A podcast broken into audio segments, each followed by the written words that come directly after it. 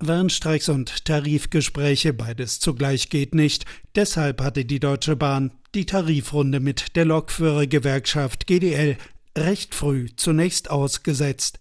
Wenig später erklärte die GDL die Tarifverhandlungen für gescheitert. Im vierten, zunächst für sechs Tage geplanten längsten Streik in der Geschichte der Deutschen Bahn ging die GDL-Streiktaktik dann aber doch auf. Nach 14-stündigen Verhandlungen bis weit in die Nacht stand ein Kompromiss.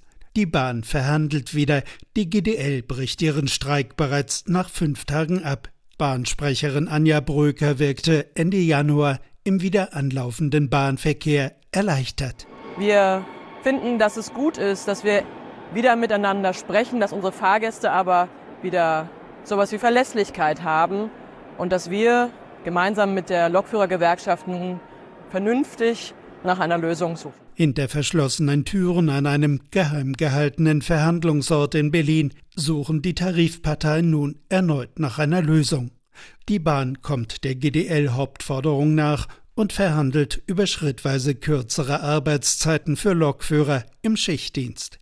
Die Gewerkschaft verzichtet im Gegenzug auf weitere Streiks bis Anfang März. GDL-Bundeschef Klaus Wieselski resümiert vor dem Verhandlungsneustart. Die Bahn stellt keine Vorbedingungen mehr.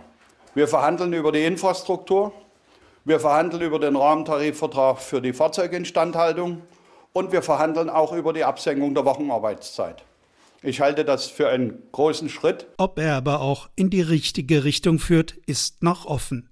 Verhindert werden soll ein erneutes Scheitern, in dem Moderatoren hinzugezogen werden, falls die Gespräche ins Stocken geraten. Mit mehreren privaten Bahngesellschaften hat die GDL bereits Tarifverträge geschlossen. Dort stehen am Ende 35 statt 38 Wochenstunden. Und das legt die Latte hoch. Und das zeigt auch dem Management der DB AG auf, wo am Ende des Tages unsere Kompromisslinien zu finden sein werden. Wir werden alles tun, um in den Verhandlungen vergleichbare Ergebnisse zu erzeugen. Und wir gehen davon aus, dass wir damit im gesamten Markt eine neue Zeit einläuten, in der Schichtarbeitende Eisenbahnerinnen und Eisenbahnern eine abgesenkte Wochenarbeitszeit bekommen, wenn auch in mehreren Schritten schlussendlich bis zum 01.01.28 die 35-Stunden-Woche erreicht wird. Bis zum 3. März gilt die Friedenspflicht. Erneute Streiks etwa in den Winterferien wird es zumindest bei der Deutschen Bahn also nicht geben. RBB 24 Inforadio vom Rundfunk Berlin-Brandenburg.